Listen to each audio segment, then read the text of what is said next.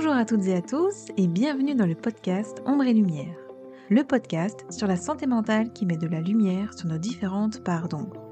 Je m'appelle Gwendoline Bichot, j'ai 34 ans et j'ai décidé de créer ce podcast car je souffre moi-même de différents troubles psychiques et émotionnels et j'ai ce besoin de mettre des mots MOTS sur des mots MAUX et de pouvoir apporter mon soutien à toutes ces personnes qui vivent des choses extrêmement difficiles et qui n'osent pas en parler ou qui se sentent seules. Retrouvez-moi chaque jeudi sur toutes les plateformes pour lever le voile sur les troubles de la santé mentale. Parce que ce n'est pas juste dans notre tête et que ce que nous vivons est bien réel, il est important d'exprimer ce que l'on ressent à l'intérieur pour ne plus avoir besoin de faire semblant à l'extérieur. Aujourd'hui, je vais vous parler de l'échec personnel. Qu'est-ce que l'échec personnel et comment le surmonter?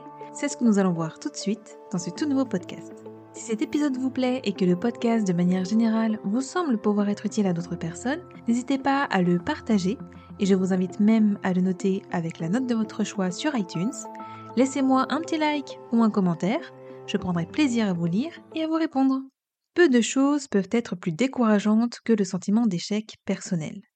Ce sentiment désagréable de ne pas avoir pu obtenir les résultats escomptés génère beaucoup de stress et de mal-être. L'échec personnel peut être motivé par de nombreuses situations. Cela dépend cependant davantage de l'appréciation que nous faisons de cette situation particulière. L'échec est souvent perçu comme un événement désagréable, que l'on cherche à éviter à tout prix. Cette philosophie très occidentale cause cependant plus de tort que de bien. Si l'échec fait si mal, c'est parce que nous ne l'abordons pas de la bonne manière. En fait, gérer l'échec avec une certaine prise de recul peut même s'avérer bénéfique pour la suite. D'abord, laissez-moi vous dire que vous méritez chaque échec. Derrière cette phrase qui peut surprendre, voire sembler injuste de prime abord, se trouve une vérité implacable. Nous sommes humains. Nous réussissons, nous échouons, ainsi va la vie. Cependant, nous acceptons culturellement davantage nos réussites, moins nos échecs. C'est lié en partie à notre ego, la construction et la représentation que nous avons de nous-mêmes, et à la perception tronquée que nous avons de nos déboires. Or, l'échec est en réalité un ami d'une valeur inestimable. Premier rebond après l'échec, se dire j'ai échoué, et alors? Pour se donner une chance de rebondir après l'échec, il faut le dédramatiser. Indirectement, il nous arrive à tort de lier la réussite ou l'échec à l'amour que nous méritons, que celui-ci provienne des autres ou de nous-mêmes. Nous avons alors peur de ce que vont penser les autres, nous craignons aussi notre jugement, la confrontation à nos propres limites. L'erreur que nous pouvons aussi commettre est de considérer la défaite comme la fin d'un cycle. Se dire j'ai échoué à ce concours, donc je ne serai jamais ci ou cela, par exemple. En fait, nous devons accepter de nous aimer dans la victoire comme dans la défaite. Toutes deux sont positives, elles n'actionnent juste pas les mêmes mécanismes. D'ailleurs, d'un point de vue purement philosophique, si nous n'avions que des réussites, celles-ci n'auraient aucune utilité. Elles deviendraient seulement une normalité, une réalité plate et sans saveur. C'est grâce au sentiment que procure l'échec que nous avons envie de réussir. C'est grâce aux mauvais jours que nous profitons des bons. C'est grâce à la mort que nous aimons être en vie.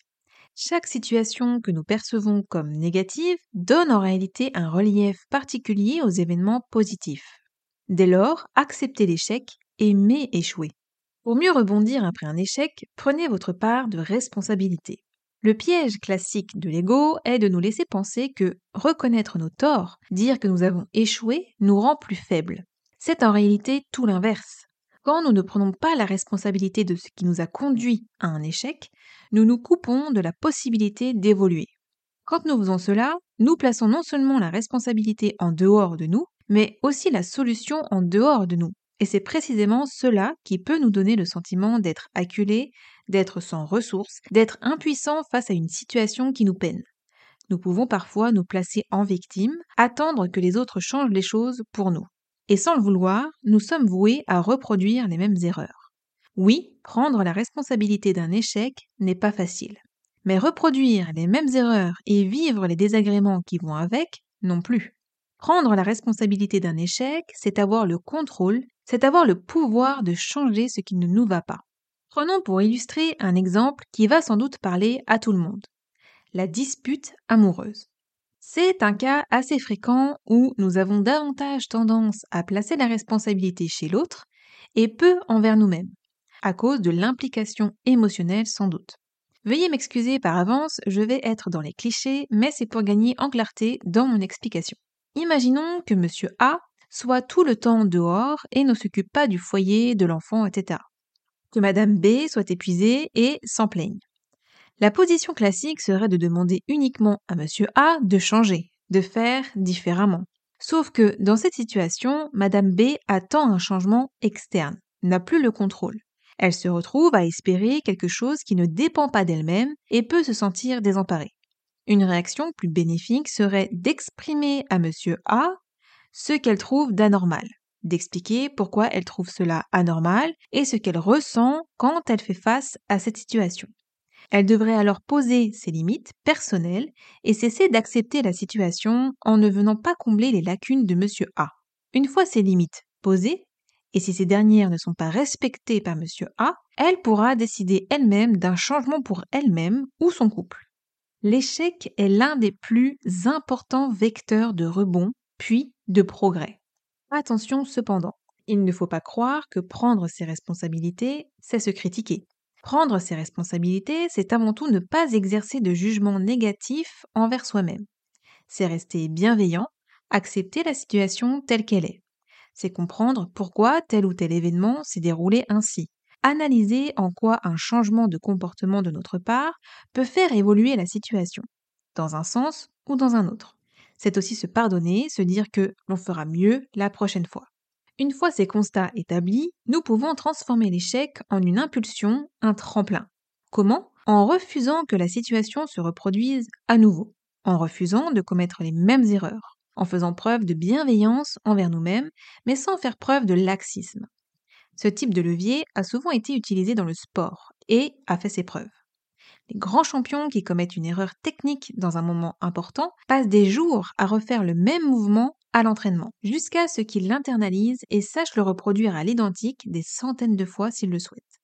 Idéalement, il faut savoir passer d'une position où l'on se plaint de ce qui nous arrive à une position où l'on refuse de reproduire la même erreur, où l'on refuse d'adopter le même comportement. Et souvent, cette impulsion induit une réaction différente chez les autres les vieux schémas et mécanismes de défense habituels mutent. La routine se brise et la situation finit par changer. Je vous invite, si vous êtes inspiré, à essayer cela sur des petites choses. Je peux vous garantir que vos proches vont le remarquer et le remarques vont sans doute vous étonner. Un échec est souvent suivi d'un grand succès. Un succès qui n'aurait pas été possible sans l'échec, sans la remise en question qui va avec. C'est en cela que l'échec est un ami d'une valeur inestimable. Alors, je le répète, acceptez l'échec, aimez échouer. Ne soyez pas dur envers vous-même, il est temps d'apprendre à être plus bienveillant. La bienveillance envers soi-même est un aspect essentiel de la santé mentale et du bien-être émotionnel. Mais qu'est-ce que ça veut dire vraiment?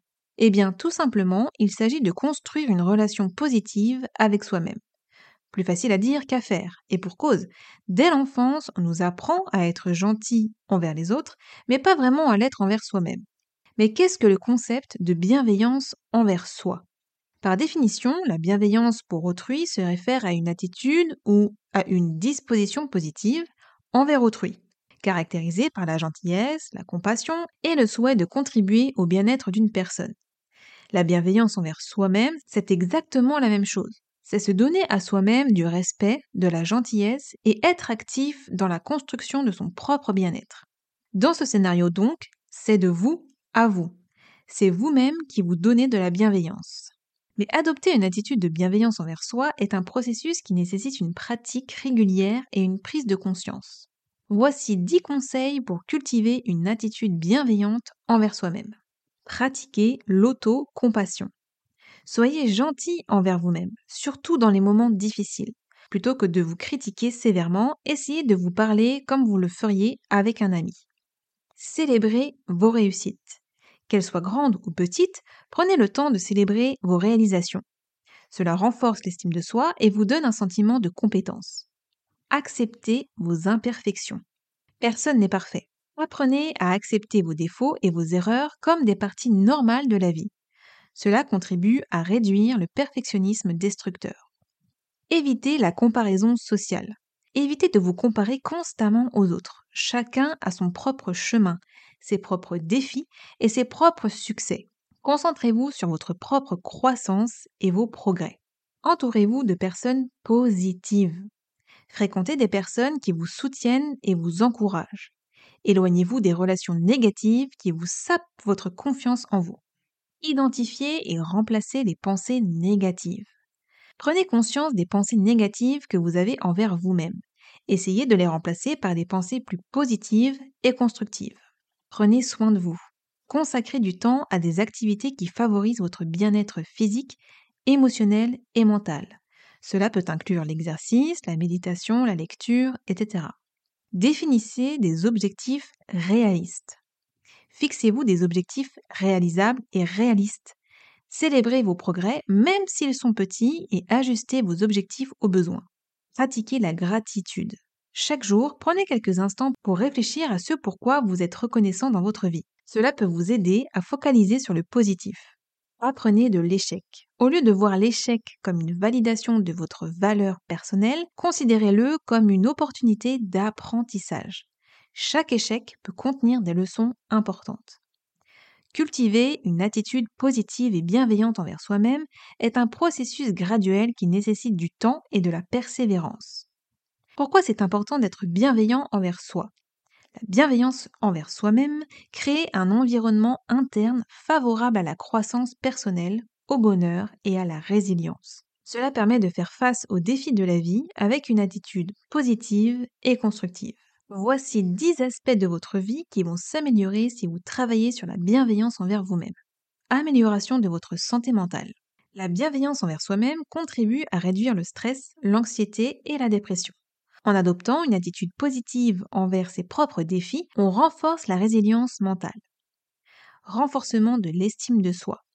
Être bienveillant, bienveillante envers soi-même aide à construire une estime de soi positive.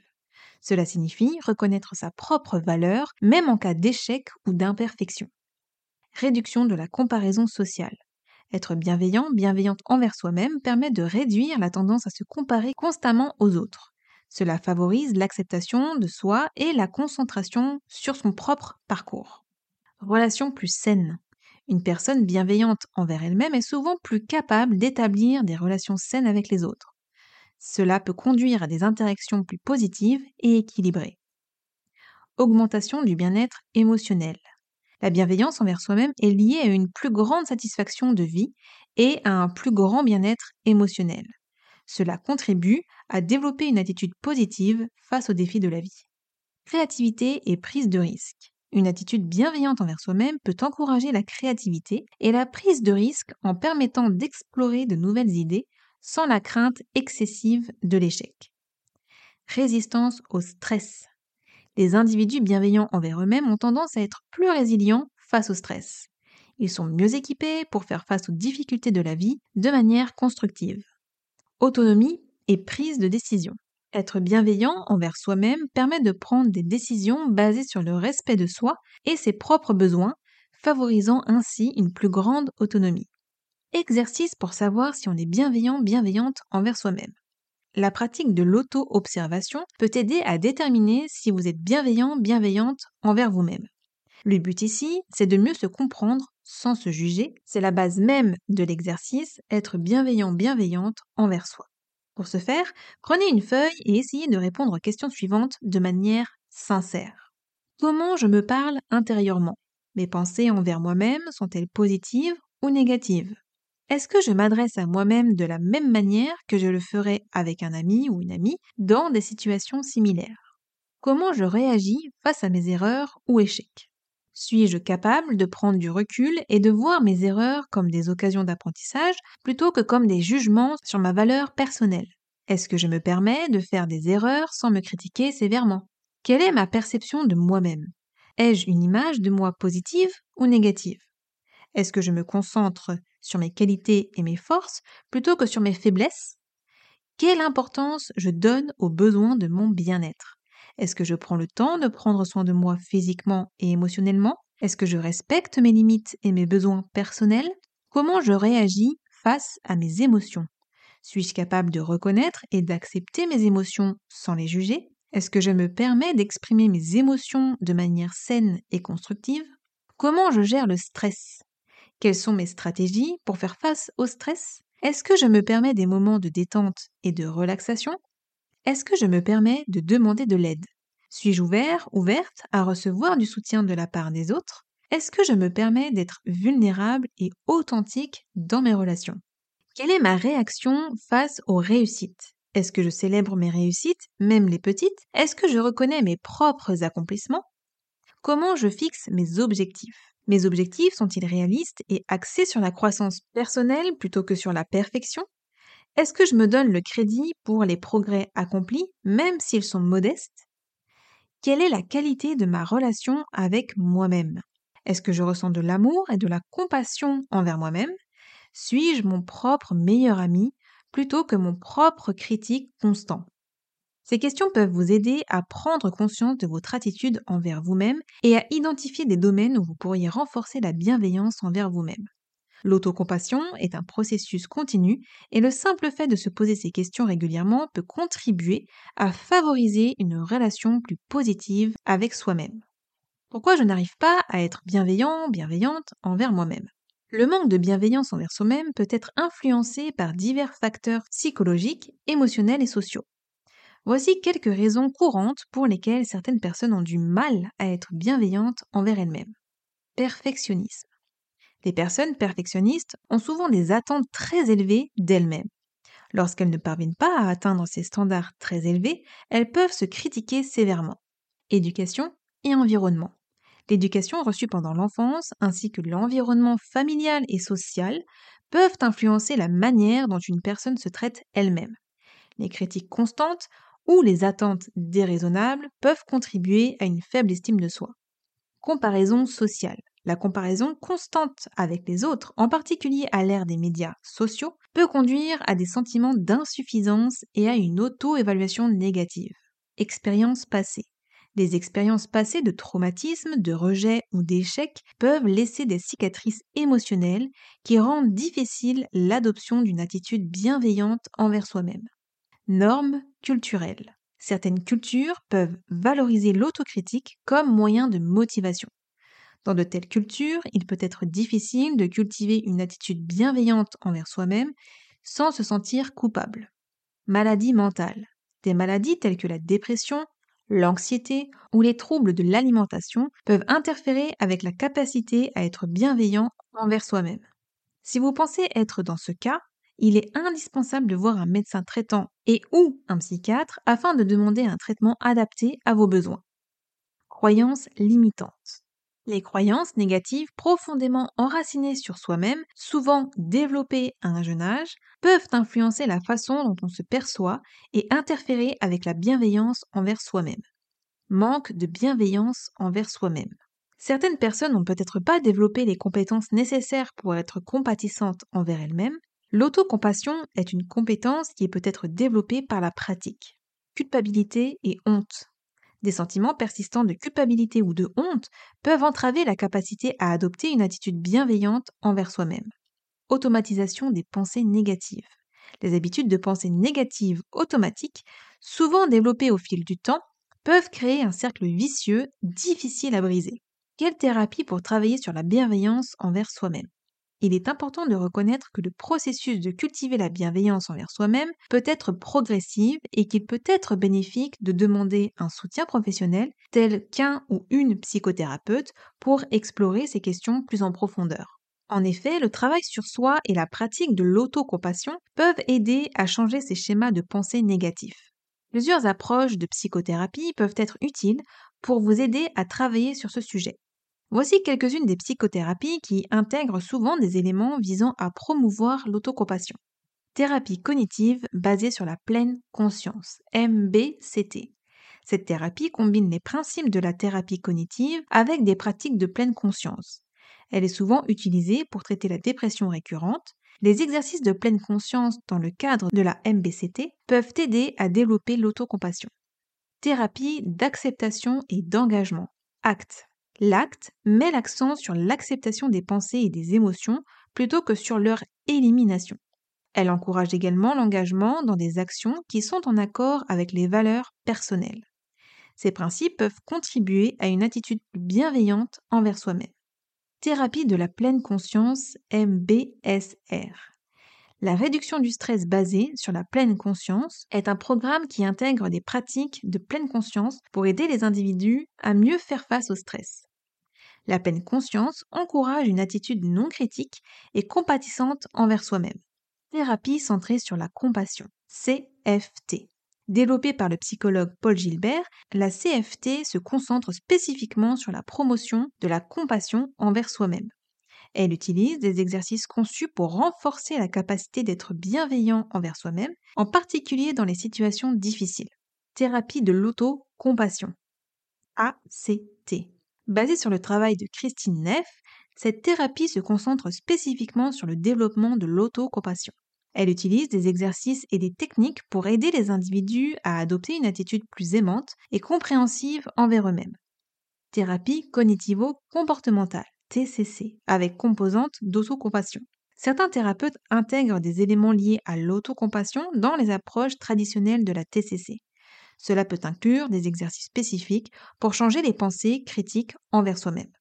Thérapie psychodynamique centrée sur la compassion, certaines approches psychodynamiques intègrent des concepts de compassion envers soi-même dans le cadre de la relation thérapeutique. Il est important de noter que la psychothérapie est un processus individuel et il peut être bénéfique d'explorer différentes approches pour trouver celle qui convient le mieux à vos besoins. Un ou une professionnelle de la santé mentale, tel qu'un ou qu'une psychologue ou un une psychothérapeute, peut vous guider dans ce processus et vous aider à développer des stratégies pratiques pour cultiver la bienveillance envers vous-même. Voilà, c'est tout pour cet épisode. Merci de m'avoir écouté. J'espère que ce podcast vous a plu, qu'il vous a aidé. Je vous envoie plein d'amour, prenez soin de vous et je vous dis à jeudi pour une prochaine écoute. Bye